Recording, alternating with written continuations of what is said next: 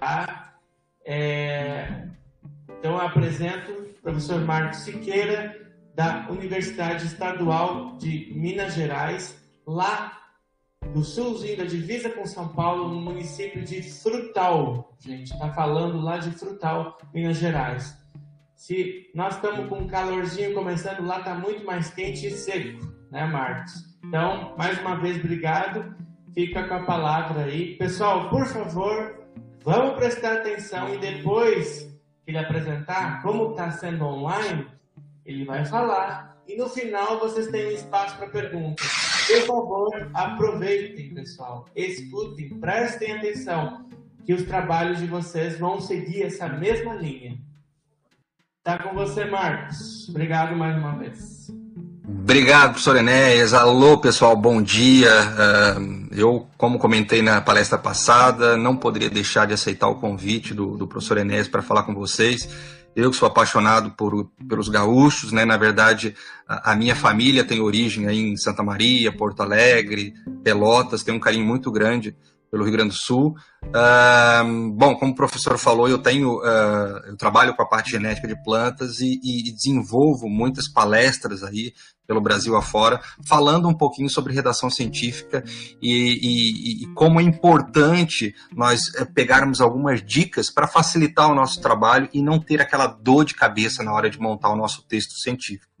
Se eu tivesse essa palestra que eu vou passar para vocês quando eu estava no lugar de vocês aí, nossa, teria tudo teria sido muito mais simples, né? O que eu vou falar aqui é um pouquinho, é um grão de areia de uma quantidade de informações que eu demoraria aqui anos para explicar para vocês, mas eu fui ganhando gosto pela ciência e eu tentei montar uma palestra mais simples, o mais suave, mas que vai ajudar muito vocês, mas muito mesmo.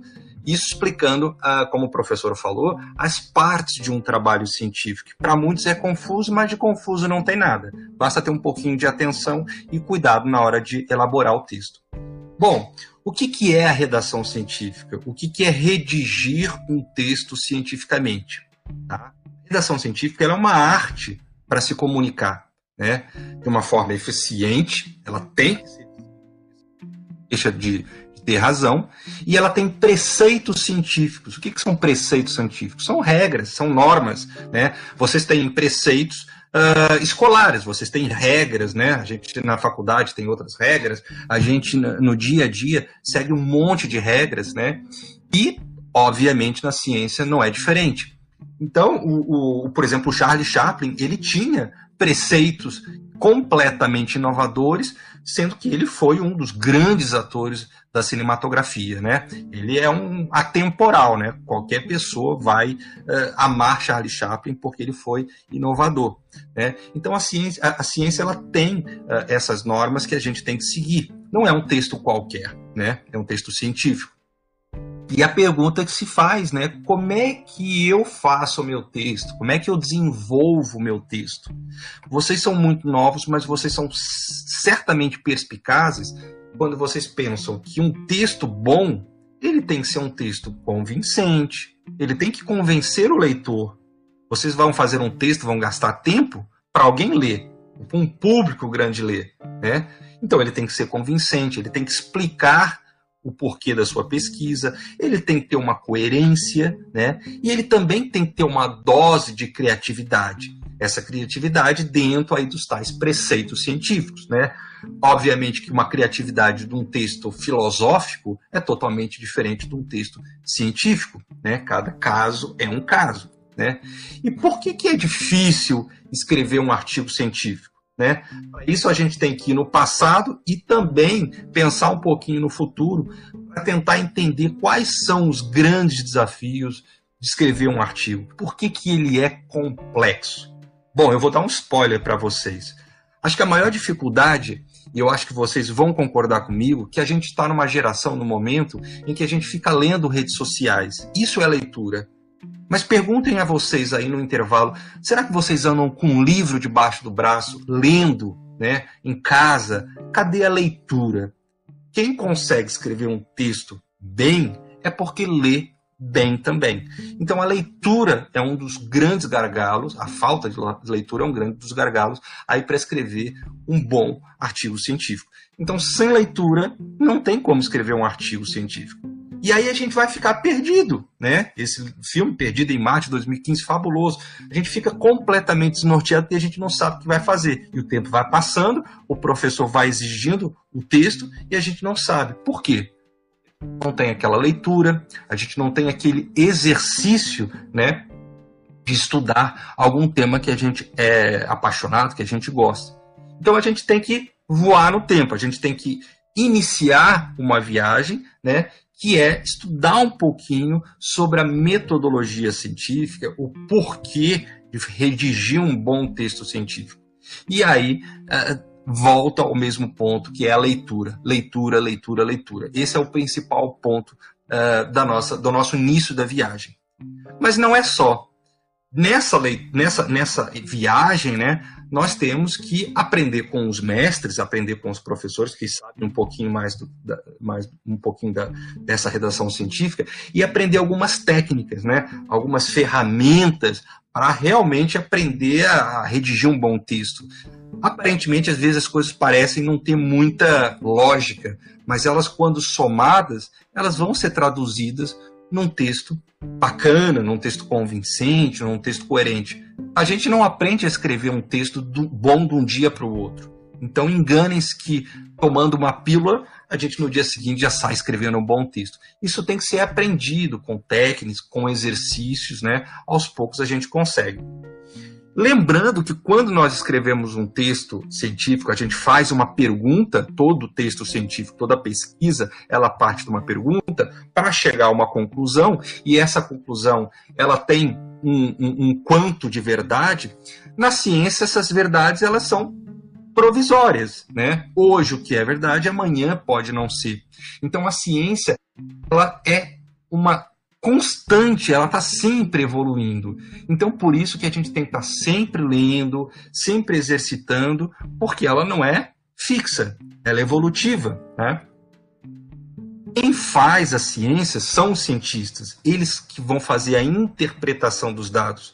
Vocês, quando fizerem o trabalho de vocês, vocês vão obter dados e vocês vão ser cientistas, porque vocês vão ter que interpretar. E como é que vocês interpretam dados? Lendo o trabalho de outros cientistas, tentando entender como eles expressam, né, de forma textual, aquela leitura de dados. Então nós temos que nos espelhar por outros cientistas, através de outros cientistas, né? Porque realmente não se faz magia na interpretação dos dados. E dados normalmente mal interpretados vai gerar a pior das coisas, aquela conclusão errada, né? aquela conclusão ruim. Tá? Então aqui eu vou fazer só uma divisão de dois termos, que para muitos de vocês deve ser a mesma coisa, mas não é. O cientista ele usa a investigação para entender fenômenos gerais, universais. Já o pesquisador ele vai se contentar relatar dados e comparar com a literatura muitas vezes ele faz uma, não todos, mas ele faz uma discussão fofoca. Ah, aquele falou aquilo, aquele falou aquilo, aquele falou aquilo. Então o cientista, reparem só, ele vai entender, né? E vai interpretar. O cientista interpreta. O pesquisador ele apenas relata. Então sejam cientistas, né? Tentem entender algum fenômeno, alguma questão, por mais simples que seja, tá? E o cientista, ele não é apressado, né? Ele tem uma tendência de fazer as coisas com calma e normalmente o cientista também não é muito furioso, né? Ele é algo calmo porque ele necessita, né, de entender a metodologia Pessoal, vocês vão fazer uma pesquisa, ela tem um embasamento metodológico. O que, que é uma metodologia? Né? Algo que a gente consegue colocar em prática. E o cientista, ele se embasa de uma filosofia da ciência que tem aquelas regras, que tem aquelas condutas e normas, tá? Então, essa metodologia e filosofia da ciência, quando bem amarradas, vai gerar uma boa pesquisa. E isso é possível em qualquer lugar do mundo. Inclusive, vocês podem fazer uma boa pesquisa usando essas dicas que eu estou passando para vocês. primeira parte de um trabalho científico, é o título. Vocês vão ler um trabalho com aquelas páginas todas, a primeira coisa que aparece, normalmente com letras maiores, é o título, né? Titanic, quem nunca ouviu falar desse título de filme, né? Um, um título pequeno, curto, então normalmente os trabalhos eles são uh, indicados no seu título para que sejam curtos, menos acadêmicos, menos complexos, para captar mais leitores. Ele tem que expressar o que o artigo tem de mais importante, não enrolar no título algo que não tem nada a ver com a pesquisa. O título ele tem que responder ao problema da pesquisa que vocês estão falando, que vocês estão desenvolvendo. E é importante que o título convença quem vai ler né, o trabalho sem enganar. O que, que vocês querem que o trabalho seja? O trabalho seja lido. Então ele tem que ser captado para leitura. E, esse, e essa captação se dá, em primeiro lugar, por conta do título. O todo estudo, toda pesquisa, ela é desenvolvida, ela é elaborada em algum lugar, em algum lugar, mas nem todo lugar deve constar no título.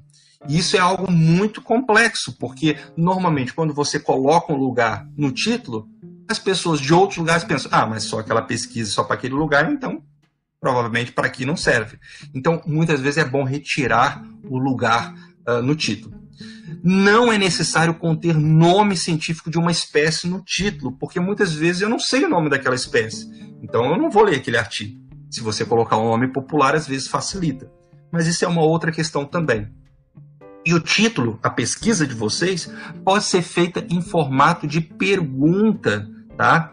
E a gente pode ter vários exercícios para ver, por exemplo, um bom título e um mau título. Olha um bom, um mau título: Estresse e memorização entre adolescentes.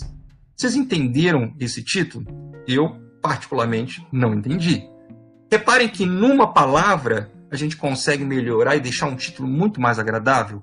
Estresse prejudica a memorização em adolescentes. Reparem que numa palavrinha o título ficou muito mais convincente.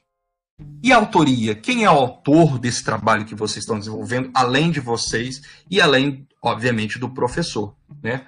O orientador, ele normalmente vem em último lugar. Você pode ter vários autores no seu trabalho. Agora, quem não discute, quem não mergulha nos dados com vocês, não é autor, tá? Assessor estatístico, quem faz análise estatística, normalmente não pode ser considerado autor pode vir até em agradecimentos, mas esse assessor estatístico, esse quem vai analisar os dados, ele tem que também ajudar a discutir esses dados. E quem vai formatar o trabalho, colocar naquelas regrinhas todas, também não é autor, pode vir nos agradecimentos, tá? E a mãe que faz o cafezinho, o chimarrão de vocês durante a pesquisa, ela não é autora, ela pode ir nos agradecimentos, tá, pessoal? Então, cuidado na hora de escolher quem trabalha com vocês. Depois aí do, do, do, nosso título, dos nossos autores, tem o resumo. O resumo é a última parte a ser feita no trabalho. É o que vai condensar toda a informação e é o cartão de visitas. No resumo, nós podemos ter spoilers, porque esses spoilers vão agregar mais leitores. Poxa, aquele aluno, aquele pesquisador desenvolveu e teve esse dado, né? No resumo, você está mostrando esse dado. Então, eu acho que eu vou ler porque realmente parece ser interessante. Até porque você não vai ter muito espaço, né? Esse resumo ele é escrito depois de tudo que foi feito no trabalho, depois da conclusão. O resumo ele tem palavras-chave. Essas palavras-chave elas são palavras muito bem selecionadas que não devem ser as palavras que estão no título.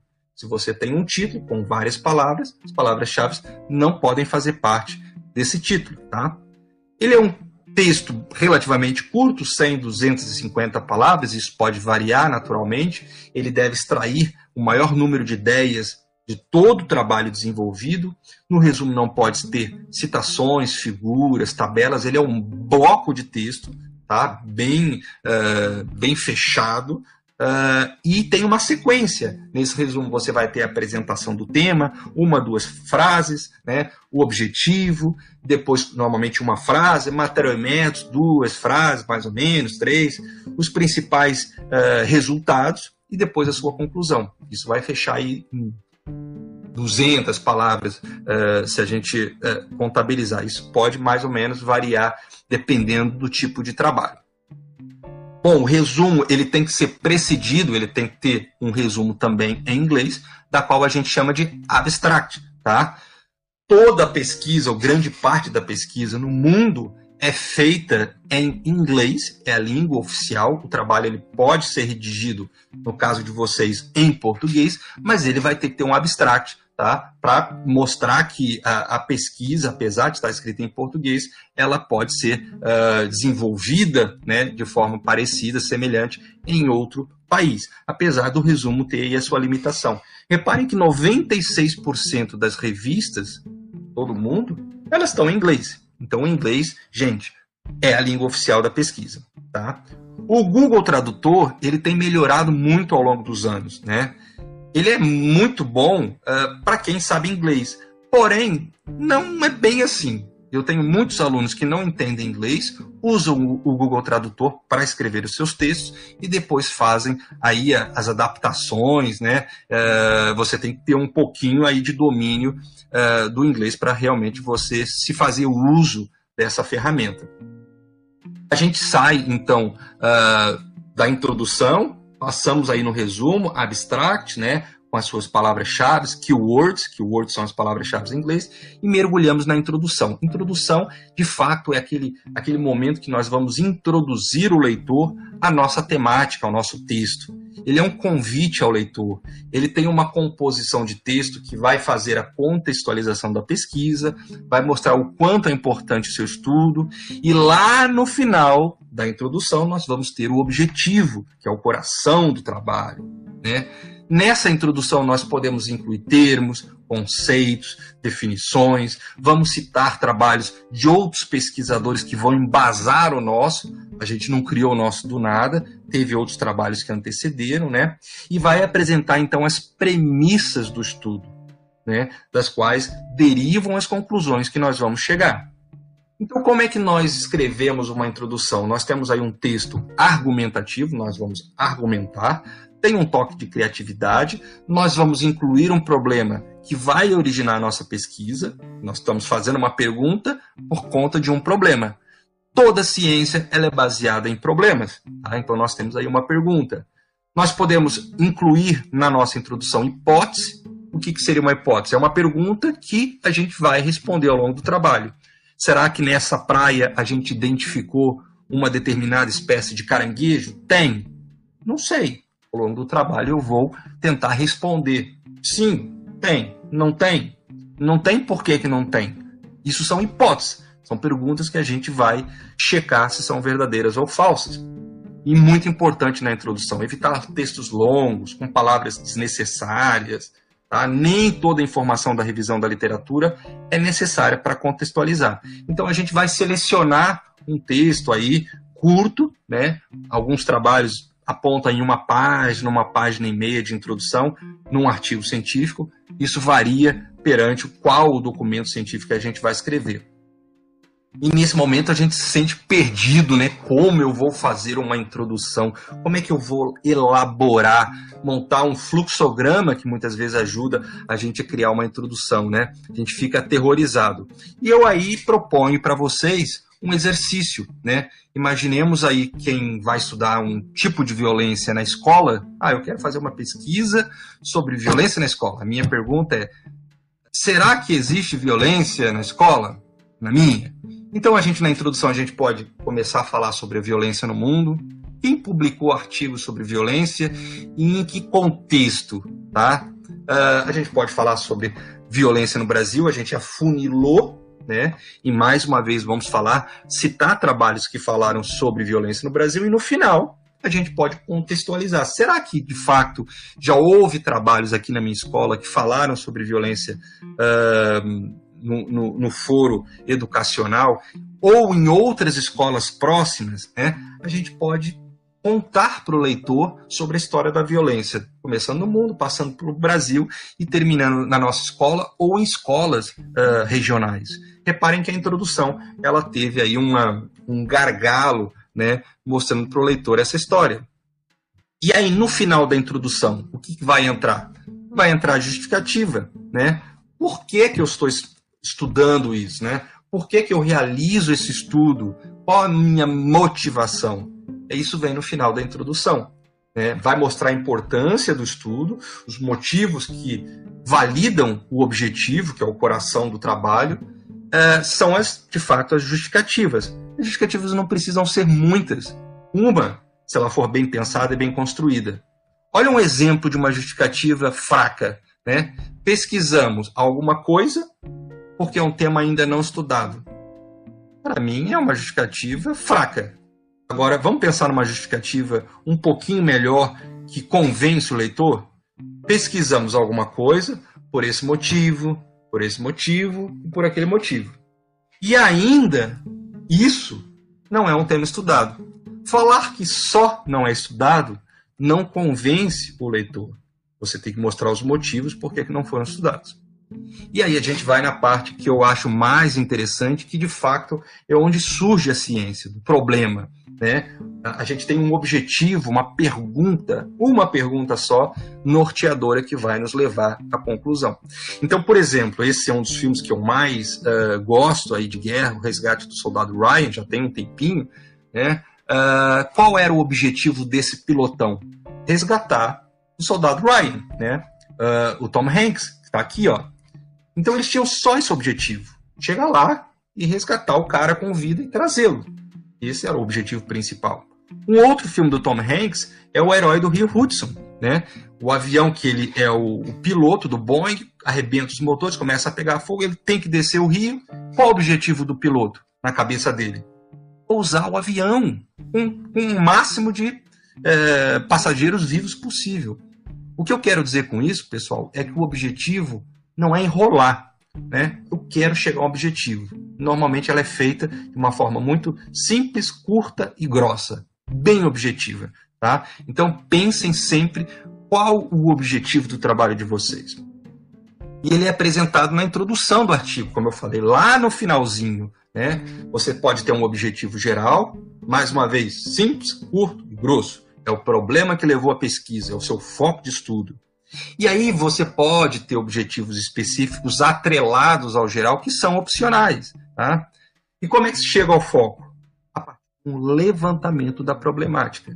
Se você está fazendo uma pesquisa e você não sabe qual é o seu problema, você está perdido, você não sabe qual é o objetivo.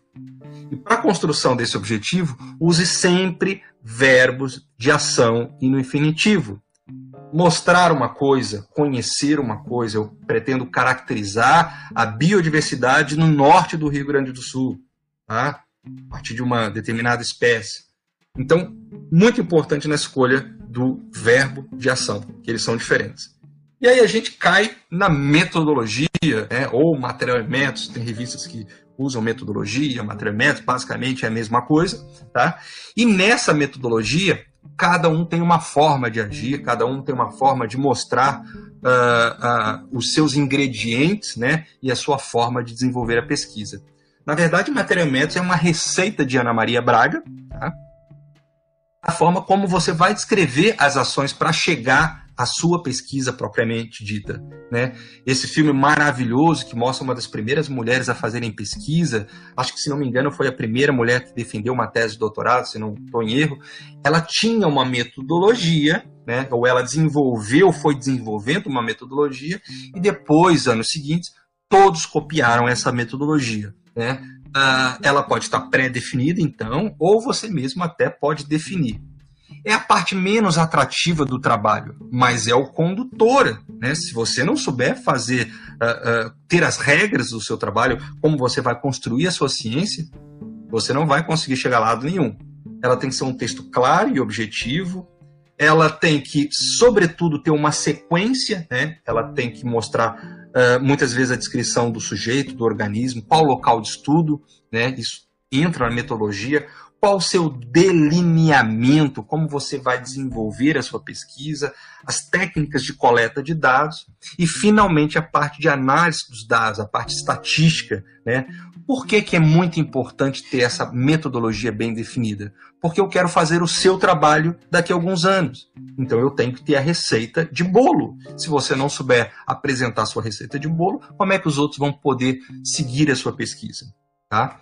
Então, nessa parte, a gente não deve citar nome de empresas, instituições, pessoas, laboratórios. Ela é uma abordagem quantitativa, né? ela pretende informar os testes estatísticos e não propriamente como o cálculo foi feito. Até porque na metodologia você não tem muito espaço né, de texto, você tem que ser bem conciso.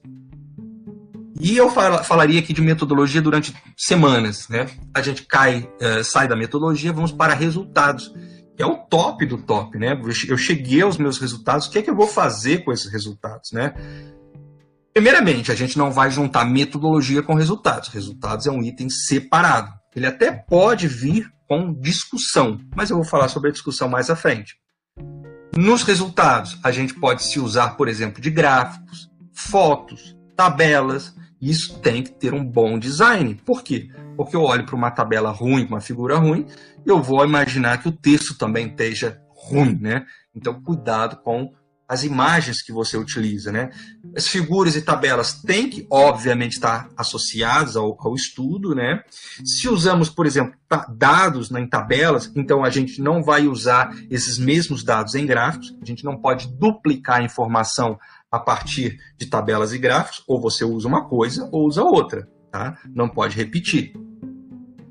Nós temos que referenciar no texto as figuras das tabelas. Você não pode jogar uma figura em uma tabela sem ter uma legenda. No texto você tem que chamar essa figura, essa tabela. Por exemplo, olha só, os dados da empresa X e das condições funcionais fumantes estão apresentados na tabela 1. Eu achei isso muito fraquinho, então eu tentei melhorar o meu texto. Reparem como é que fica muito mais claro. O hábito dos funcionários não fumantes da empresa X aumentou.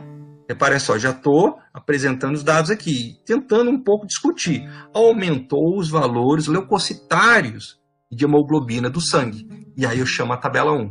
Chamei a tabela 1 em parênteses. O que é que eu entro depois desse parágrafo? A tabela 1. Não vou colocar a tabela 1 duas páginas, três parágrafos depois. Chamou uma coisa, coloca, tá? E a legenda precisa ser autoexplicativa. Eu preciso tapar a tabela e na legenda eu preciso saber o que é que está debaixo da minha mão. Então a legenda ela tem que ser entendível, tá? ela tem que ser bem clara e ela tem que ser completa. Uh, as tabelas uh, tem uma diferença entre tabelas e quadros, tá, pessoal? Tabelas normalmente são sempre linhas horizontais analisados e os quadros são linhas horizontais e verticais para dados informativos.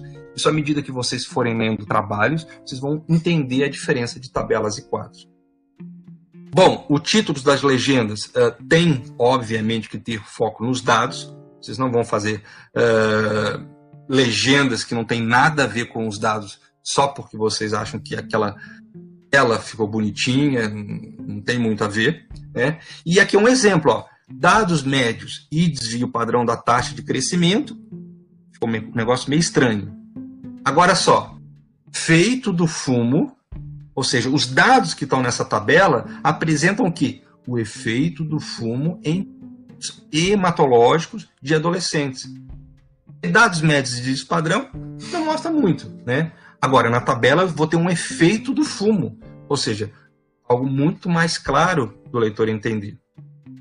Muito importante, me repetindo mais uma vez, nunca apresente os mesmos resultados na forma de figura ou tabela e quadro. Ou você usa uma coisa ou usa outra. Por quê? Senão você vai estar enchendo linguiça, você vai estar enganando a pessoa que vai estar lendo. E aí a gente entra na discussão, talvez a parte mais complexa, em que entra a parte de maior intelectualidade e que exige realmente bastante leitura.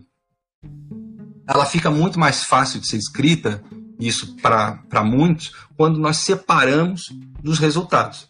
Mostra os teus resultados numéricos, tal, tal, tal, tal, e depois salte então para a discussão dos seus resultados.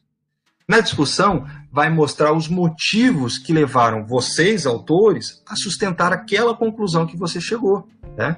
Ela, é, é, ela, ela valida né, a base empírica do estudo e das próprias conclusões.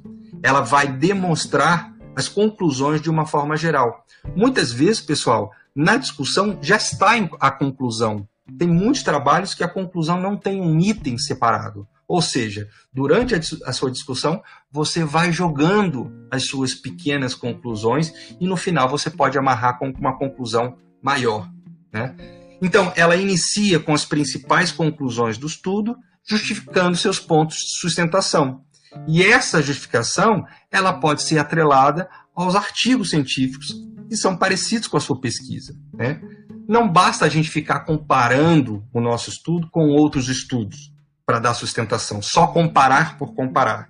Isso é fofoca, tá? A gente tem que atrelar e ter um discurso convincente.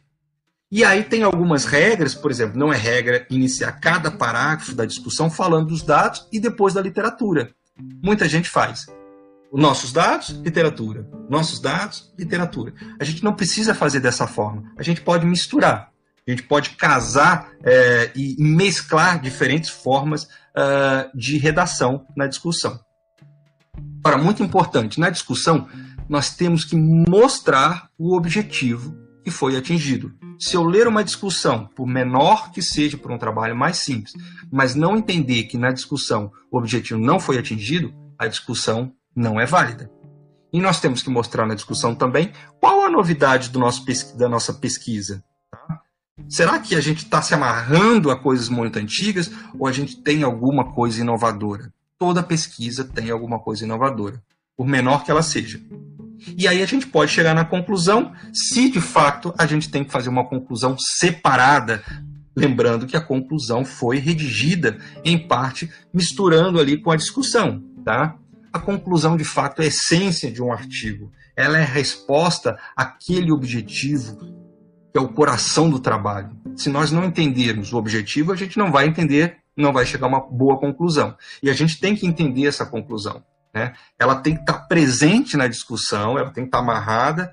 E se eventualmente a gente tem um tópico só específico para a conclusão, o que, que a gente faz? Bom, a gente tem que entender que ciência não é especulação. Ah, será que é? Será que não é? A gente tem que chegar a um ponto, e esse ponto chama-se conclusão. Então a gente tem que apresentar essa conclusão em algum lugar. A gente pode apresentar, como eu disse, na discussão, mas a gente pode fazer também separadamente. A gente não precisa, na conclusão, ficar restrito aos dados encontrados. Né? A gente pode ampliar o foco com dados e conclusões até de outros estudos, por exemplo, de teorias mais amplas, mas a gente não pode inventar, a gente não pode especular na nossa conclusão. Na conclusão, a gente não pode citar uh, trabalhos nem dados novos. É um texto bem curto, bem sucinto, simplesmente concluindo ou respondendo ao nosso objetivo.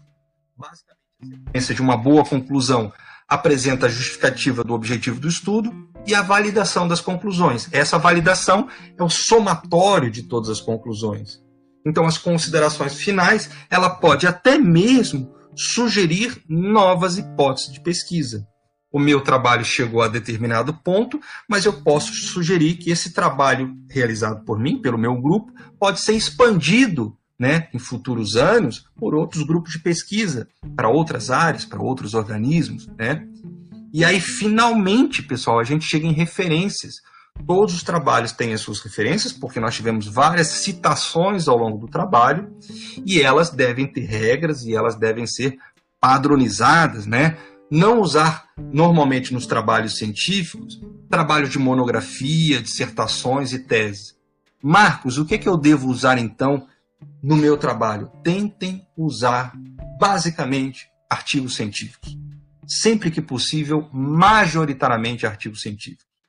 E lembre-se que referências lidas e não citadas não contam. Se você colocou uma referência no final, você tem que citar lá atrás, né? Obrigatoriamente. Tá? E a mesma coisa o inverso. Se você citou no texto, você tem que ter as referências no final.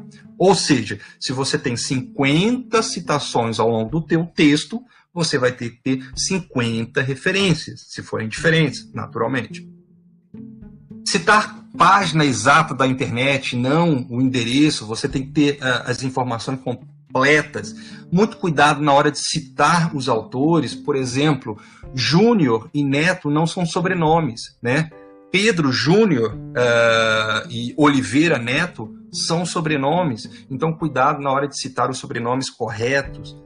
Padronizar, como eu já falei várias vezes, as referências ou pelas normas da ABNT, que são as normas brasileiras uh, de normas, ou pelas normas da revista, ou pelas normas que o evento científico de vocês está exigindo, é muito importante ter normas bem referenciadas, pessoal.